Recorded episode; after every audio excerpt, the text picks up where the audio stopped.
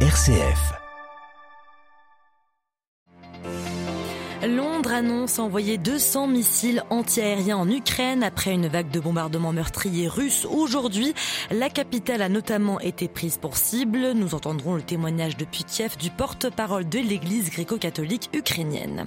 L'importance du dialogue et de la paix au centre des rencontres européennes de Thésée qui ont débuté hier en Slovénie. 5000 jeunes chrétiens y sont réunis pour échanger et prier ensemble. Nous irons au Brésil faire le bilan de cette année de gouvernement du président Lula, un bilan mitigé sur le plan climatique. Et puis cette année, a aussi été marquée par une reprise de la course à l'espace. L'Inde, la Russie, le Japon ont à tour de rôle visé la Lune, pas toujours avec succès. Nous y reviendrons en fin de journal. Radio Vatican, le journal, Alexandra Sirgan. Bonsoir à tous. La capitale ukrainienne s'est réveillée ce matin sous le bruit des explosions, une vague de bombardements d'une intensité qu'elle n'avait pas connue depuis des mois. Selon les autorités, près de 150 missiles et drones d'attaque ont été tirés sur Kiev, mais aussi Odessa, Kharkiv ou encore Lviv, ville à l'ouest du pays plus rarement touchée. Le bilan provisoire est de 18 morts et 132 blessés. Par ailleurs, l'armée polonaise affirme qu'un missile russe est entré dans son espace aérien pour une durée de 3 minutes avant de le quitter en direction de l'Ukraine. De son côté, Moscou déclare avoir atteint toutes les cibles désignées. À Kiev, Père Taras Jeplinsi, porte-parole de l'église gréco-catholique ukrainienne, revient sur ces tirs de drones et de missiles. Grâce à Dieu, la majorité des missiles a pu être interceptée, mais il y a malheureusement des morts et des blessés. L'attaque n'a pas concerné uniquement Kiev, la capitale, mais toute l'Ukraine. Lviv, Zaporizhia, Kharkiv, Dnipro, les villes les plus importantes de notre pays. Et dans chaque ville, il y a des morts et des blessés. Cette attaque aérienne la plus massive depuis le début de la guerre montre que les objectifs de la Russie ne sont pas que des objectifs militaires, mais également civils. Je vous donne des des exemples. La maternité a été visée, mais aussi des écoles, un centre commercial, des édifices résidentiels, dont certains de plus de 20 étages où les gens vivent, où les gens dormaient encore ce matin et cette nuit. Des maisons individuelles, des magasins, des parkings ont également été pris pour cible. Donc vous voyez, ce n'était pas une attaque contre des militaires ou contre une armée, c'est une guerre contre des populations civiles. Des propos recueillis par Svitlana Dukovic. En réaction, Londres annonce l'envoi d'environ 200 missiles antiaériens à l'Ukraine pour renforcer ses défenses.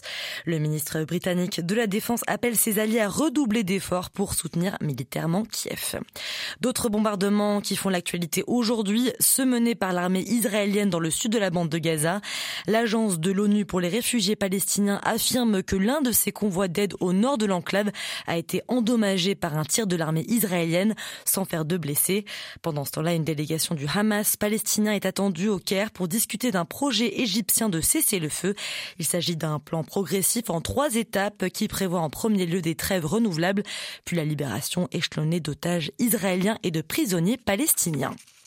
L'importance du dialogue et de la paix justement au cœur des discussions à Ljubljana, la capitale slovène accueille depuis hier et jusqu'à lundi 5000 jeunes chrétiens participant à la 46e édition des rencontres européennes de Thésée.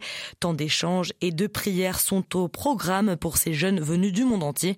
On écoute Ronan, étudiant venu de Strasbourg dans une église moderne qui parle beaucoup de réflexion sur la synodalité. On a besoin de rencontrer des jeunes, on a besoin de rencontrer même des gens de différentes cultures, de différents âges, pour échanger sur euh, nos vies personnelles, nos vies intérieures. Dans un monde où on assiste à un accroissement des conflits, euh, l'Ukraine, Gaza, ou même certains pays européens érigent des murs, hein, c'est important de retrouver des gens pour prier pour la paix et pour aller vers un chemin qui est le chemin, même au-delà du catholicisme, qui est le chemin chrétien en général, qui est ni plus ni moins qu'un appel à la paix. Quand on discute avec des Ukrainiens en leur demandant quelle est la réalité du front dans leur vie et comment ils, ils, le vivent eux, ça nous permet aussi de, vivre quelque chose de, de, cette guerre, de cette souffrance, et ce qui est d'autant plus un appel à la paix Des propos recueillis par Jean-Benoît Harel.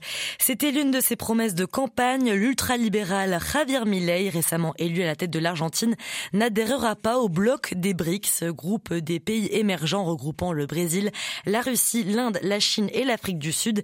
Six nouveaux pays dont l'Argentine devait les joindre à partir du 1er janvier. Mais dans une lettre adressée aux dirigeants des pays du bloc, le président argentin annonce revenir sur la démarche initiée par le gouvernement précédent de centre-gauche.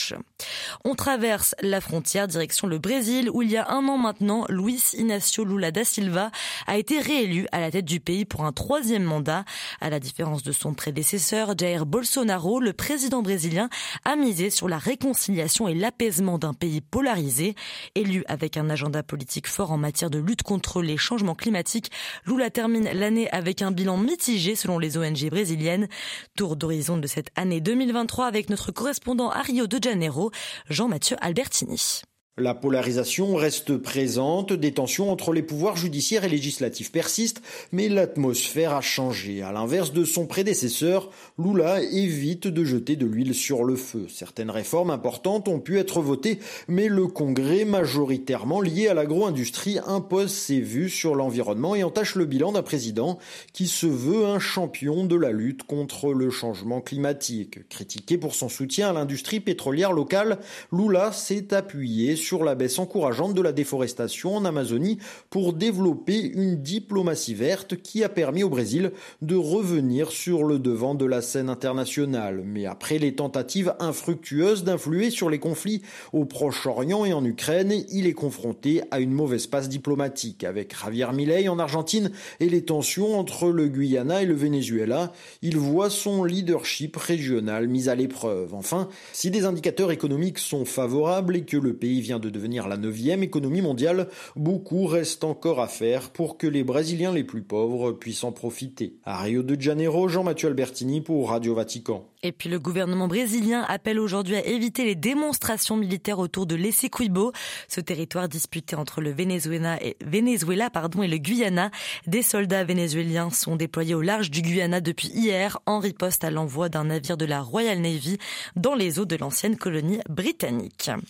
Cette année a été marquée par un foisonnement de projets publics et privés dans le secteur spatial, y compris pour l'exploration de la Lune, signe d'un regain d'intérêt pour l'espace le récapitulatif de cette année lunaire avec notre journaliste spécialiste de l'espace, Frédéric Castel. 2023 enregistre un nouveau record avec plus de 200 lancements spatiaux, 51 voyageurs de l'espace, dont 30 en vols suborbitaux commerciaux très courts en Amérique.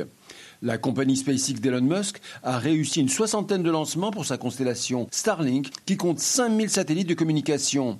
Les startups multiplient aussi leurs projets audacieux, comme par exemple une centaine de projets de petits lanceurs, dont une quarantaine en Europe. Trois belles missions planétaires ont réussi, Psyche de la NASA vers un astéroïde, la sonde européenne JUICE vers Jupiter et le télescope européen Euclide. Pour retourner sur la Lune, la NASA sponsorise plusieurs firmes privées qui tenteront de poser cinq sondes en 2024. Cette année, il y a eu trois tentatives d'alunissage, deux échecs, la Russie et le Japon, et un grand succès de l'Inde avec Chandrayaan 3. Côté climat, une flotte mondiale de sentinelles de l'espace ont mesuré l'année la plus chaude de l'histoire. Côté vol habité, les taïkonautes se sont relayés toute l'année sur la station spatiale chinoise, tandis que la station internationale, malgré la guerre en Ukraine, est restée un sanctuaire où occidentaux et russes coopèrent parfaitement.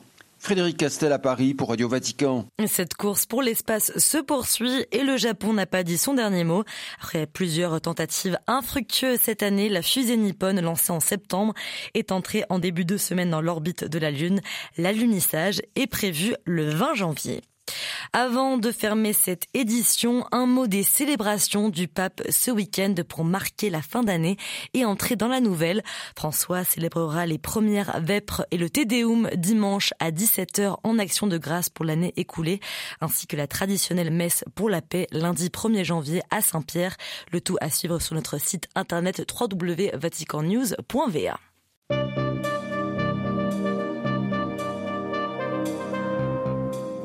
Voilà, ici s'achève cette édition. C'était le dernier journal de l'année 2023. Je me joins à toute la rédaction francophone de Radio Vatican pour vous souhaiter nos meilleurs voeux pour la nouvelle année.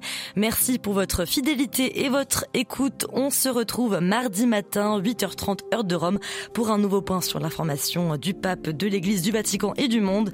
En attendant, excellent week-end à toutes et à tous.